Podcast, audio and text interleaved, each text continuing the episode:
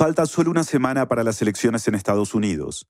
En el hilo, el podcast hermano de Radio Ambulante, tenemos un episodio sobre cómo Arizona ha pasado de ser un laboratorio de políticas antiinmigrantes a un estado que podría decidir quién es el próximo presidente de Estados Unidos. El episodio se llama Arizona, donde todo está en juego.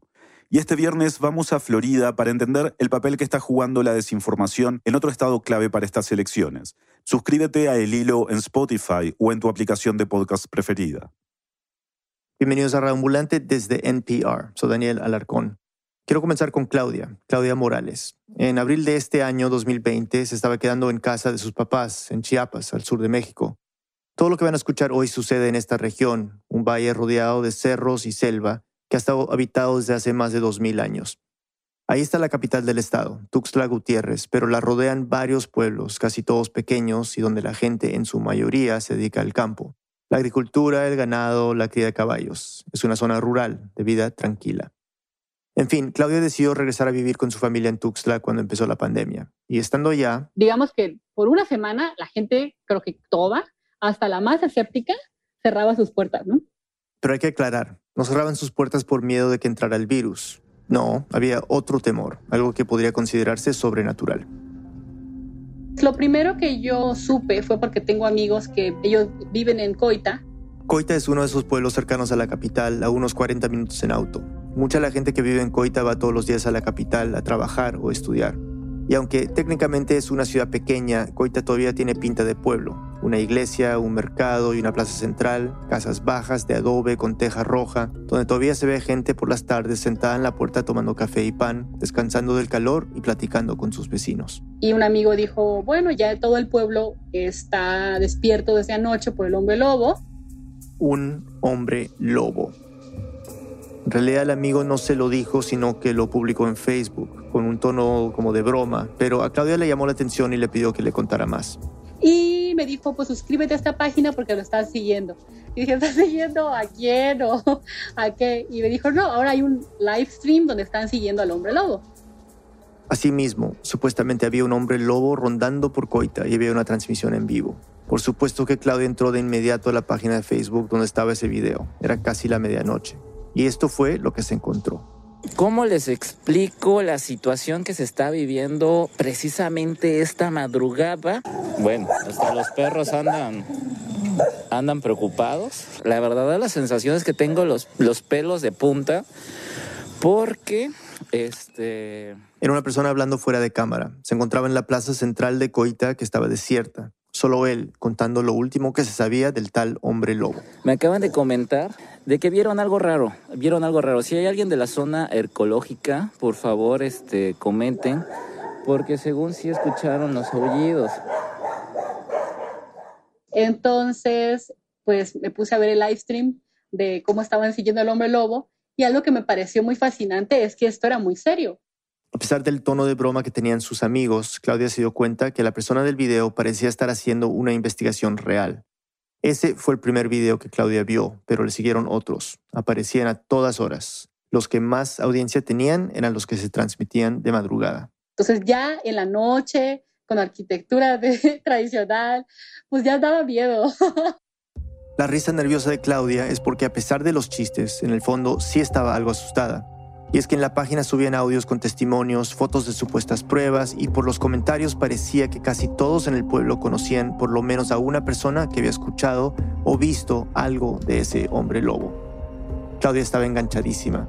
Total, estaba encerrada en la casa pasando la pandemia con poco más que hacer. Me volví una cazadora virtual del hombre lobo.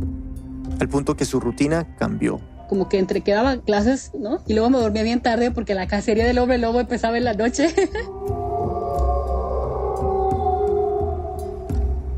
Entonces, para este Halloween les tenemos la historia del hombre lobo de Coita, un episodio especial de Reambulante para escuchar por la nochecita, en las tinieblas.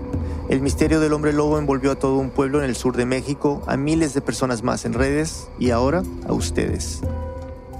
Víctor Estrada y Fernanda Guzmán investigaron este caso extraño. Aquí Fernanda. Para tratar de descubrir lo que realmente estaba pasando en Coita, hablamos con él. Mi nombre es José María Rincón Espinosa y soy el administrador de la página de Coita Milenario. Coita Milenario es la página de Facebook donde se estaban subiendo todos esos videos en vivo de los que Claudia nos contó, y José María era la persona que los grababa. Salía a las zonas donde la gente reportaba haber escuchado al hombre lobo con la idea, quizá, de captarlo en cámara. También aprovechaba los recorridos nocturnos para contar lo último que se sabía del tema. Aunque la página en realidad no es un lugar para subir historias de terror, casos sobrenaturales o de miedo, es más tradicional. Hablan de los atractivos turísticos de Coita, promocionan negocios locales y en general promueven la cultura y las tradiciones del pueblo. Funciona con un equipo de voluntarios. También siguen noticias locales, lo que la gente está hablando en la comunidad, especialmente en espacios como el mercado. Es como el punto de donde se unen todas las ideologías y se unen todos los comentarios y es el punto donde te puedes encontrar con la información más fresca. La primera vez que salió a relucir el tema del hombre lobo fue a finales de 2019, la gente empezó a decir que en Ocuilapa, otro pueblo a unos 30 minutos, algunos lo habían visto. Yo dije, bueno, ha de ser alguna persona en especial que ya lo bautizaron con ese mote de el hombre lobo. O sea que solo era un apodo. José María no le dio mucha importancia, pero unos meses después, ya en enero de 2020, llegaron rumores de que el hombre lobo había atacado a una mujer que iba sola caminando por la carretera cerca de ese pueblo. Y aunque no había reportes oficiales, la historia empezó a correr. Algunas personas de Coita le preguntaron a José María si él sabía algo. Entonces es ahí donde a mí me genera la duda y digo, a ver, espérame, algo está pasando. Ya la gente está comentando de que algo está sucediendo y que la gente tiene miedo. Es decir, si la gente tenía miedo por algo sería. Decidió que valía la pena indagar, así que fue directo al pueblo cercano a preguntar sobre el supuesto ataque a esa mujer todos decían, no, es el chisme, la, la, vecina que pues está como que media fumada o, nada más quiere este, acaparar la atención, ¿no? Parecía que solo era una broma local. Pasaron un par de meses y de vez en cuando se escuchaba que alguien había visto al hombre lobo, pero no llegaba nada. Reportes aquí y allá, pero no se confirmaban.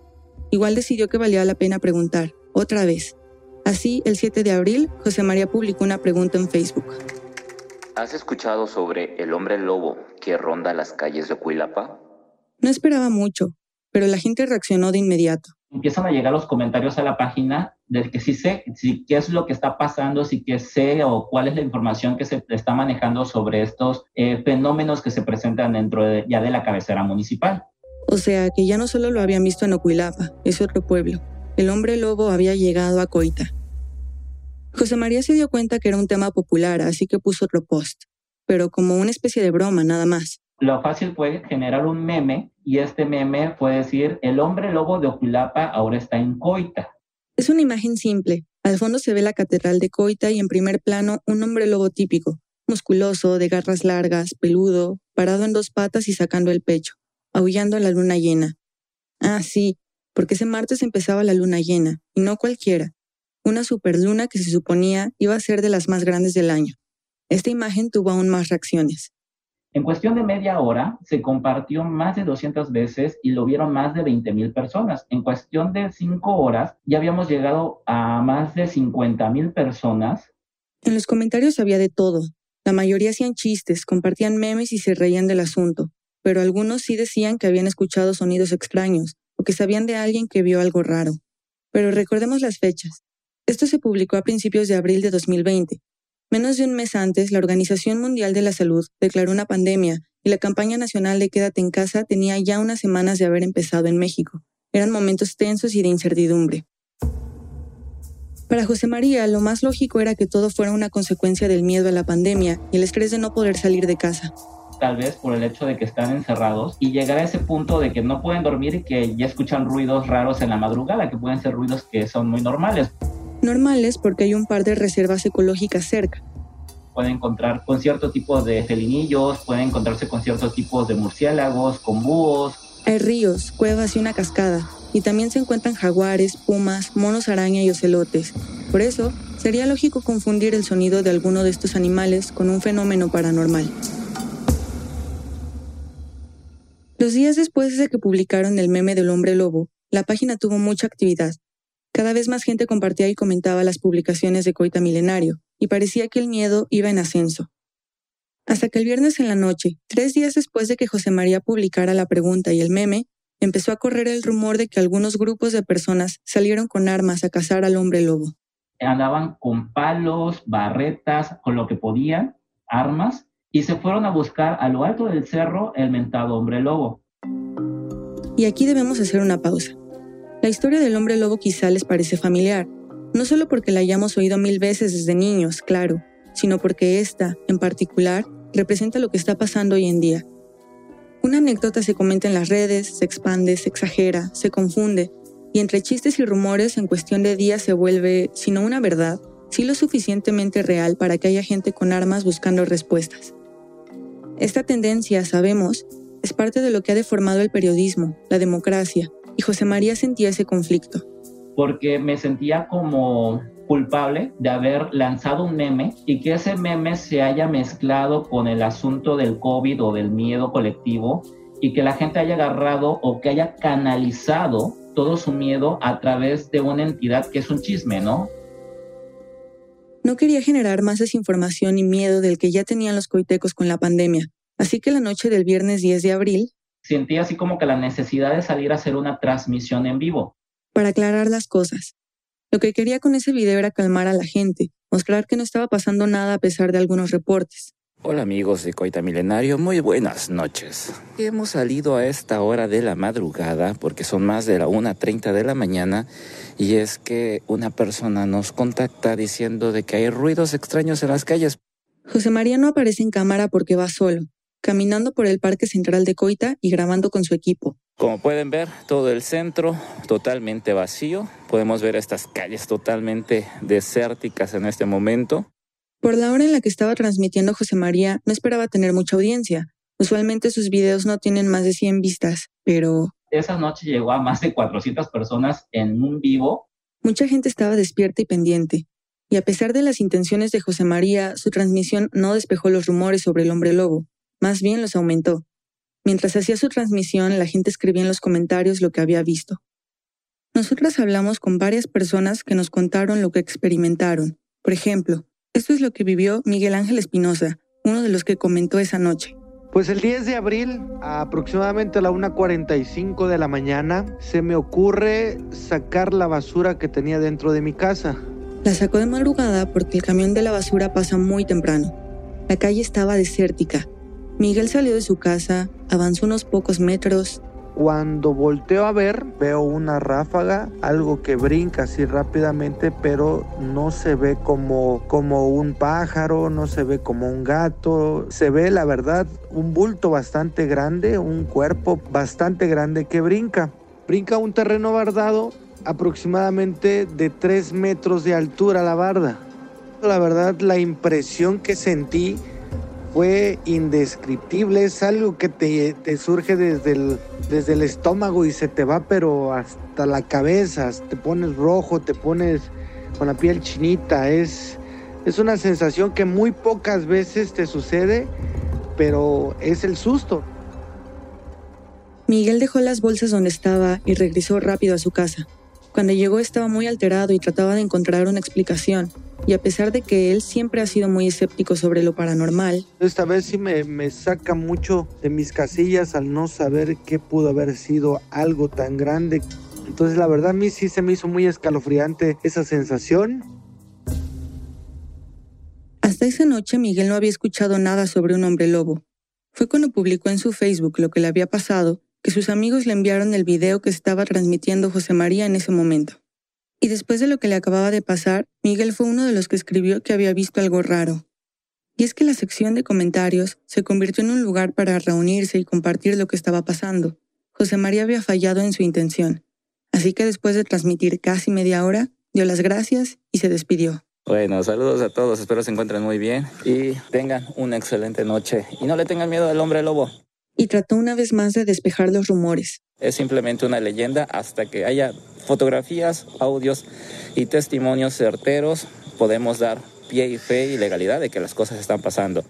Ya estaba empezando a regresar a su casa cuando unos policías que estaban en el parque se le acercaron. O sea, aquí el asunto es que ya la policía municipal me aborda y me dice, si es cierto. Y yo les pregunto, si es cierto que lo del hombre lobo. Lo que escucharon, la policía estaba confirmando la existencia del hombre lobo. Es más, le dijeron que en ese momento otros policías lo estaban persiguiendo por las calles de Coita. Ya volvemos. El mundo es un lugar complejo, pero conocer el pasado nos puede ayudar a entenderlo mucho mejor. Throughline es el nuevo podcast de historia de NPR. Cada semana se adentran en las historias y momentos olvidados que han dado forma a nuestro mundo. Throughline, la historia como nunca la has escuchado. Este podcast y el siguiente mensaje son patrocinados por The Land I Trust, un podcast de Sierra Club que presenta a personas compartiendo sus experiencias en torno a temas ambientales y de justicia. Esta temporada nos trae historias únicas sobre transición energética y transformación comunitaria en medio del creciente movimiento por la justicia ambiental, racial y climática. Escucha la cuarta temporada de The Land I Trust en el sitio sc.org, en Apple Podcasts o donde sea que escuches tus podcasts. Mientras dormías, un montón de noticias estaban pasando alrededor del mundo. Up First es el podcast de NPR que te mantiene informado sobre los grandes acontecimientos en un corto tiempo. Comparte 10 minutos de tu día con Up First desde NPR de lunes a viernes. Estamos de vuelta en Reambulante, soy Daniel Alarcón.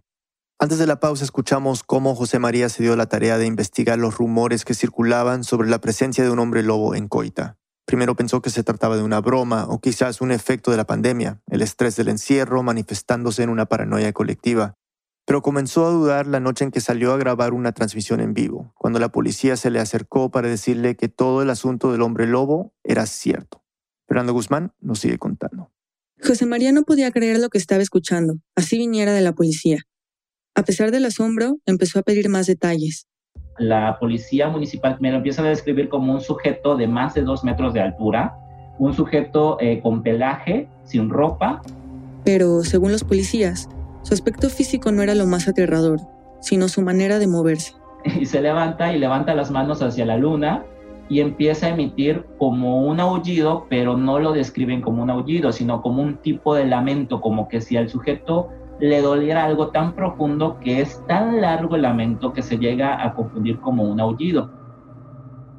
Los policías con los que estaba hablando no habían visto al hombre lobo ellos mismos.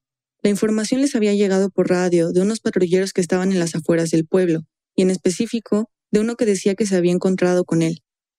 Mientras hablaban, José María de vez en cuando escuchaba por los radios alguna actualización de la persecución del hombre lobo, y los policías no dejaban de dar de información. Me describen las patrullas, me describen al lobo, me describen eh, a, la policía, o sea, el nombre de quién, el lugar y todo. Pero seguía convencido de que era una broma. Les planteó la posibilidad de que fuera una persona disfrazada que andaba asustando a la gente, pero le dijeron que no, que eso no era posible por la manera como se movía.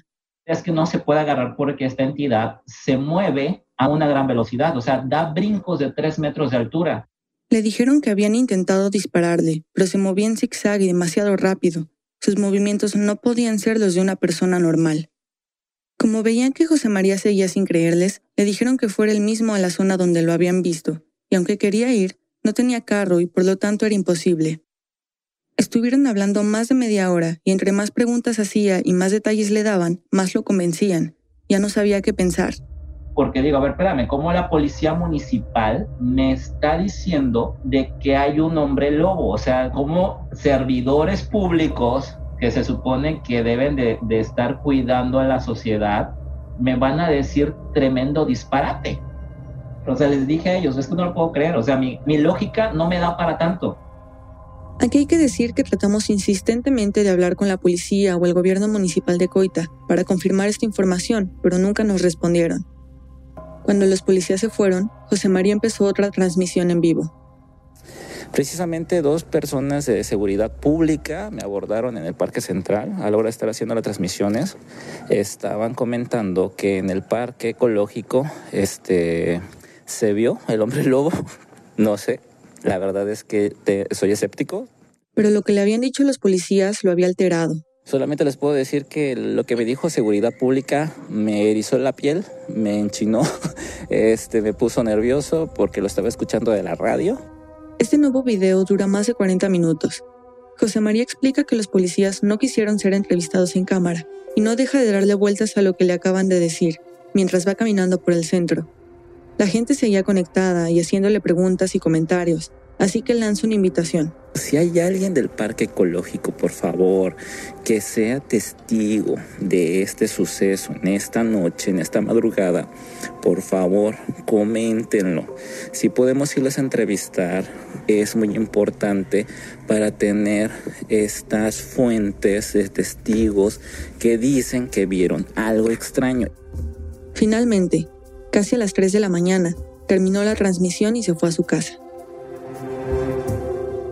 El día siguiente pasó como un remolino para José María. No dejaba de recibir mensajes y comentarios en la página de personas con testimonios de sus experiencias con el hombre lobo. Pero también la gente empezó a publicar en sus redes sus propios videos en vivo, sobre todo quienes supuestamente habían escuchado el aullido, como ellos. Sí, pues, mira la transmisión que estoy haciendo. En pantalla solo se ve una calle de noche, con varias personas que parece que acaban de salir de sus casas y están buscando algo. Todos miran hacia los techos o a lo lejos. En la oscuridad no se distingue mucho más. Sí, güey, dos, tres veces lo escuché. Sí que se escuchó ahí como hace cuenta que es una gargantota. Eh, pues escucha potente, pues. No es delgadita, no es gente, pues. Se ve un grupo de personas con lámparas, buscando activamente lo que acababan de escuchar. Algunos van a pie y otros en moto. Solo grabaron unos minutos. También había los que grababan desde sus ventanas, más escondidos. Muy tenso. Muy, muy macabro. Porque huyendo. Si no, ya había atacado a alguien. En ninguno de esos videos se llega a ver al hombre lobo, pero sí a muchas personas alteradas buscándolo en la calle. A la página de Coita Milenario seguían llegando descripciones. Eran siempre las mismas. El aullido que parecía un lamento. Algunos aseguraban haber visto los brincos de tres metros, y muchos hablaban de olores específicos que llegaban con la presencia del ente se empieza a sentir un aroma a podrido, un aroma muerto muy fuerte, y otros dicen que es un aroma a azufre, y los perros empiezan a ladrar y empiezan a tener actitudes de escape. Nunca se registró la imagen del hombre lobo, porque según decían, cuando se empezaba a acercar, las cámaras y los celulares fallaban. Por ejemplo, después de la noche en que Miguel había salido a sacar la basura y vio esa figura extraña a lo lejos, recordó que uno de sus vecinos tenía una cámara que daba a la calle pero cuando le preguntó si podían ver la grabación, el vecino le dijo que justo esa hora el video se había cortado. Pero lo que sí le llegó a José María fueron audios y videos donde se escuchaba el supuesto aullido del hombre lobo, como este que publicaron anónimamente en la página.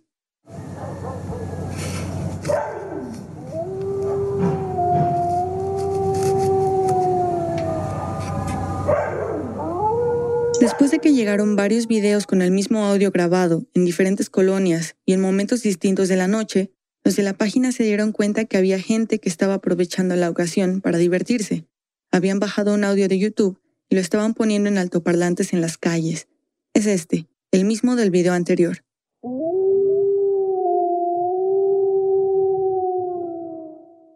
Eso era una broma, claro. Gente aprovechándose del pánico colectivo que había, pero lo que sí preocupaba a muchos era que la policía, que según nos contó José María, no era conocida por su eficiencia, ahora se le veía más activa que nunca. ¿Cómo es posible que estos que siempre están estacionados o que los ves pasar una vez al día, los ves moverse todo el día por la ciudad? O sea, están buscando algo, ¿no? Y no solo fue la policía. La noche de ese sábado hubo reportes de personas que salieron nuevamente a cazar al hombre lobo. Estamos hablando que en toda la ciudad se escuchaban disparos y toda la gente escuchaba el aullido de un lobo. Era un caos completo. Empieza a dar pánico porque pueden existir heridos, gente que pueda ser este, muerta por algún tiro de, de alguien loco de que trae la pistola y tira al aire por querer espantar a algo que no ven. José María decidió que iba a buscar sus propias pruebas. Entonces, el domingo 12 de abril, decidió ir por la tarde caminando a la zona cero, donde se decía que lo habían visto por primera vez en Coita. Es un parque ecológico que está dentro de los límites del pueblo, a unos 15 minutos del centro, y donde se había empezado la construcción de un pozo. José María no había dormido mucho en los últimos días, estaba cansado y nervioso, no se sentía cómodo yendo solo, así que le pidió a dos colaboradores de la página de Facebook que lo acompañaran. Una de ellas fue Perla Pérez. Cuando llegaron, empezaron a preguntarle a la gente que vivía en la zona sobre el hombre lobo. Les respondieron que lo habían visto la noche anterior cerca de ahí, esta es Perla, contando lo que le dijo uno de los vecinos. no, yo vivo allá arriba, dice, y tengo a mi esposa embarazada y la verdad que la llevé a, a vivir a otro lado con su mamá, porque yo no sé si esa criatura es buena o es mala y, y no me vaya a matar a mi mujer o a mi hijito que está por nacer. Le contó que esa madrugada habían escuchado al hombre lobo, el mismo lamento que ya había descrito la policía. Así que él y otros vecinos salieron al cerro a montar guardia. Fuimos con ocho personas, dice, y pues ellos tenían la fogata y dice que en eso se secó el viento, se secó el sonido y las hojas están secas en el suelo y que escucharon que hacía el crujido de tra, tra, tra, tra, como que se, se estuviera acercando algo y dicen que lo vieron a través del humo. En ese momento trataron de defenderse como pudieron. Uno llevó escopeta, empezó a disparar, el otro llevaba machete y el otro llevaba, estaba aventando piedra y que en eso esa criatura como que se fue alejando, como escuchó los disparos se fue, ¿no? Y, los perros ladraban y ladraban y ladraban y ladraban. Le dijo que al escapar, la criatura, la entidad, el supuesto hombre lobo, había dejado rastros, tenían pruebas. Por fin alguien tenía pruebas. José María y Perla los acompañaron a verlas. O sea, tengo las fotografías ahí de los casquillos tirados en el lugar donde ellos dispararon. Y me mostraron también las huellas de la entidad. Del hombre lobo.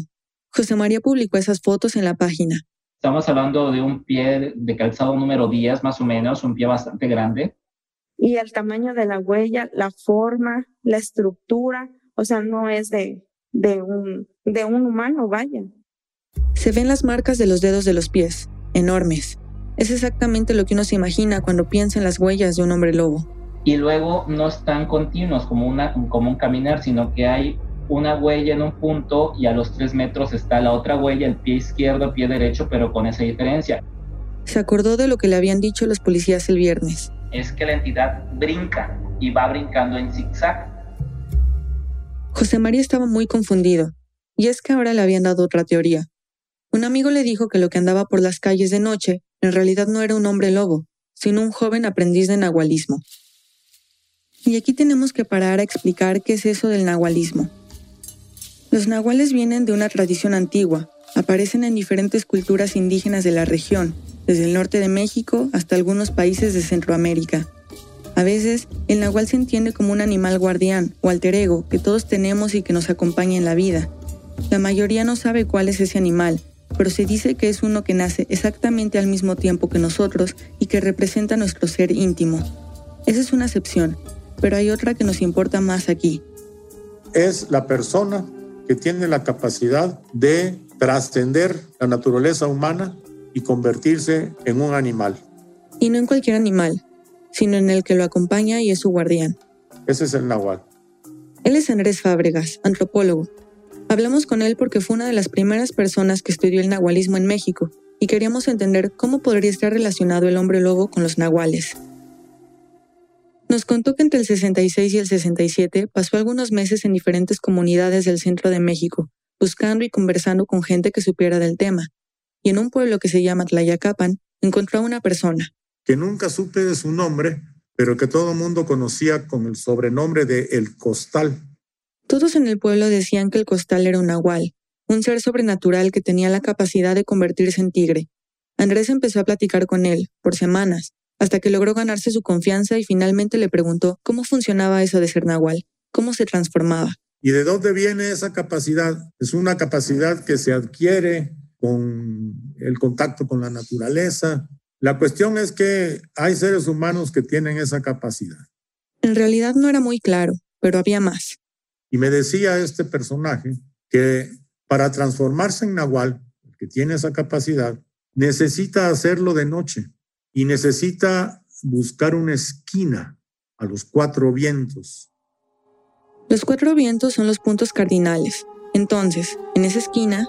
El que tiene la capacidad de transformarse en nahual se arropa con un jorongo, se acurruca y entonces impulsa su ser íntimo para poder obtener la forma del animal que es su compañero.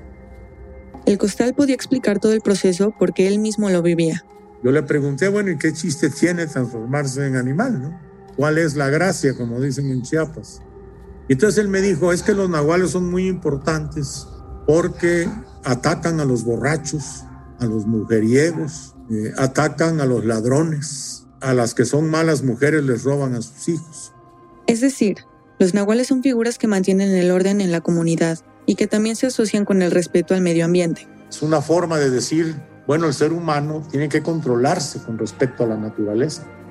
Tú no puedes este, atentar contra la naturaleza de esa manera, porque entonces te sale un nahual o te sale una bruja y te castiga. Para Andrés, lo importante es entender la función que tienen dentro de su contexto. Sí, es cierto que son leyendas y que son mitos, pero hay que examinarlas en términos de una visión del mundo. Quitarse el prejuicio de que son creencias de gente atrasada. No es así, es una forma de conocimiento, es una manera de conocer el mundo. Y es que esta figura de la persona que se transforma en animal se repite en culturas de todo el mundo. Los licántropos u hombres lobo son una manifestación que tiene más presencia en la cultura europea, pero también en Asia encontramos chamanes que se transforman en zorros, en África leyendas de personas que se transforman en leopardos. La humanidad parece tener una fijación con esta idea. Parece casi lógico que el contacto con el mundo sobrenatural esté mediado por los animales, que parecieran estar más cerca de lo espiritual que nosotros. Y para la gente de Coita la figura del nahual es bastante familiar. Todas las personas de ahí con las que hablamos nos contaron de alguna leyenda de nahuales que habían escuchado desde niños.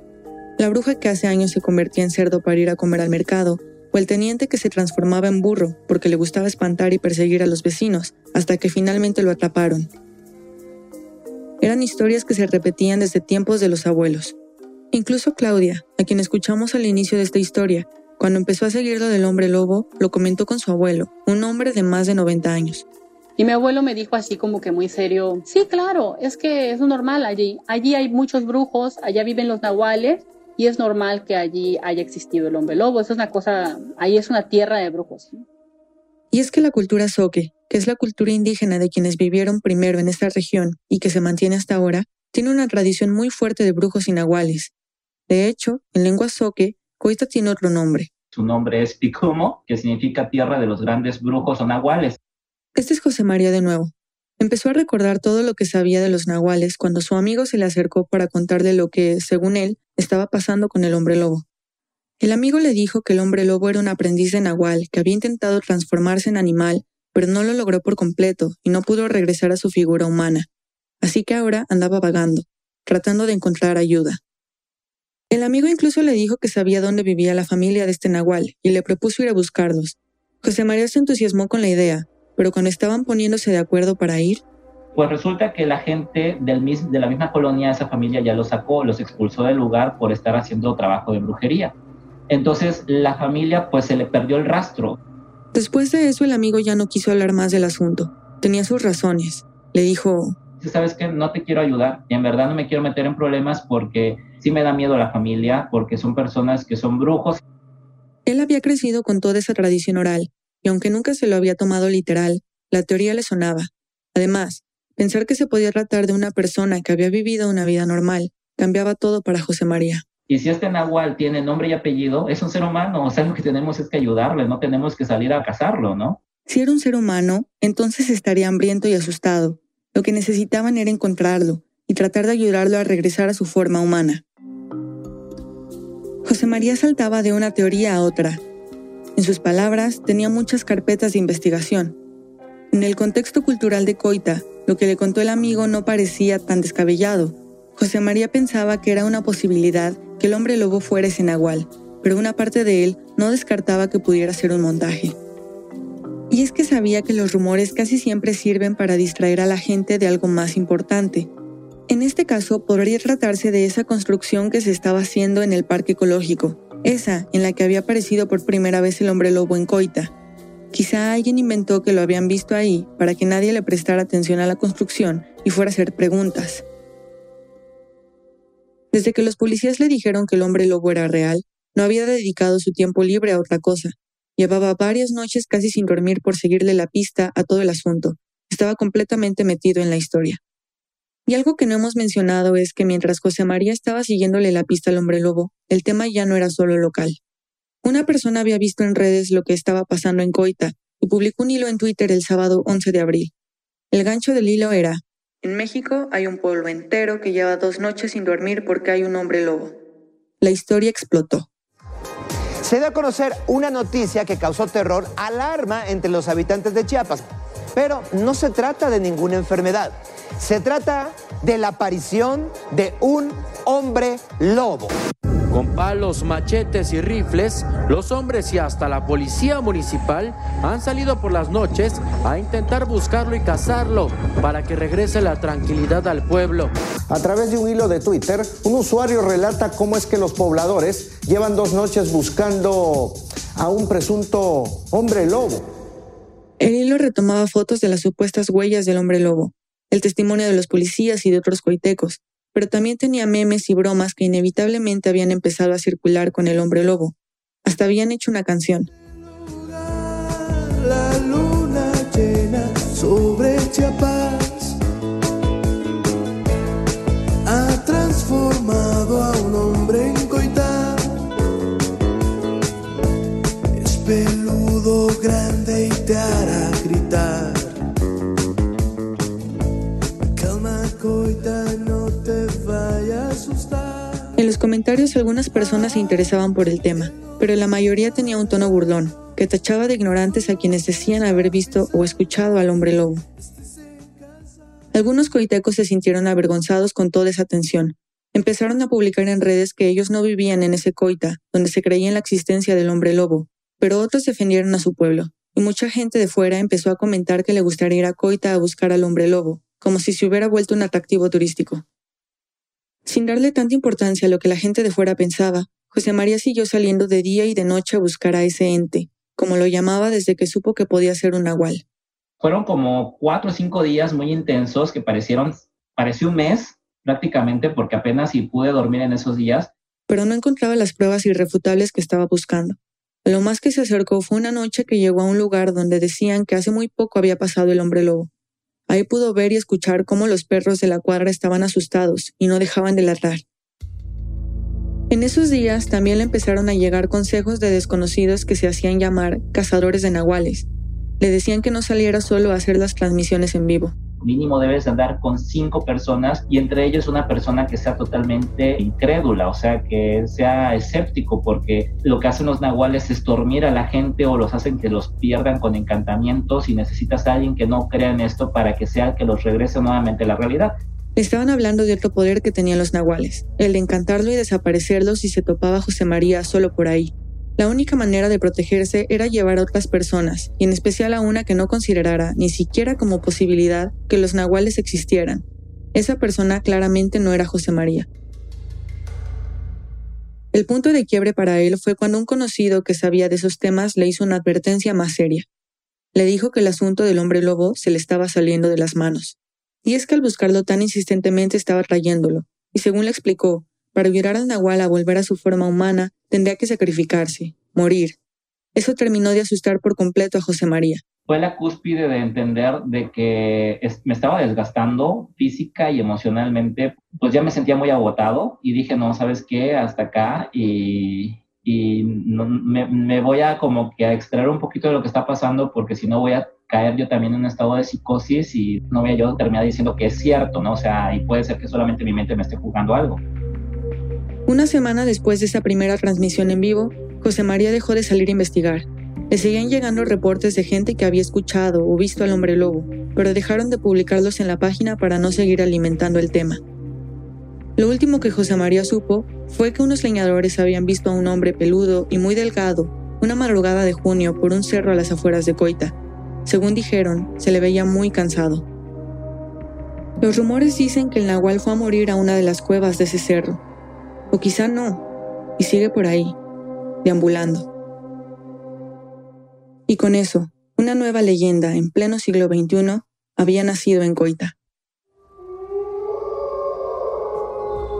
Los chismosos se juntaron en Chinga, asustado el salado, el lobo escapa y es grabado.